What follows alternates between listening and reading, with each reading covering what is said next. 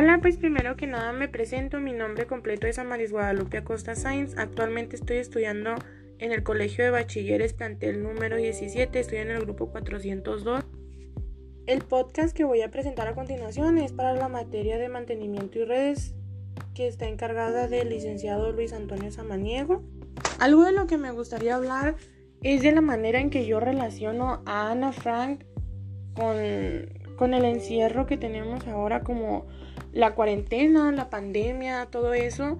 Eh, primero que nada me gustaría reflexionar acerca de una frase que ella dice que realmente a mí me agrada demasiado. La frase que de ella me gusta muchísimo es, eh, la frase dice, no pienso en toda la desgracia, sino en toda la belleza que aún permanece.